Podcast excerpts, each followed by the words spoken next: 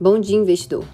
Hoje é quinta-feira, dia 27 de agosto de 2020, e aqui é Isabela Matoso com o Morning Call da Rio Investimentos. Os mercados estão em queda nesta manhã, aguardando o discurso do presidente do Fed, Jeremy Powell, em conferência virtual. Já é esperado uma declaração com um tom mais cauteloso quanto à deterioração da economia americana. Mas investidores estão de olho se Powell permitirá uma inflação um pouco mais alta por alguns anos, acima da meta de 2% estabelecida nos Estados Unidos. No Brasil, o presidente do Banco Central, Roberto Campos Neto, também discursará na mesma conferência. Mas por aqui, a preocupação é com o fiscal e a relação entre Bolsonaro e Guedes. Ontem, o presidente fez críticas públicas ao ministro e o projeto Renda Brasil apresentado pela equipe econômica. Hoje, o clima deve ser amenizado, mas ainda devemos ficar de olho.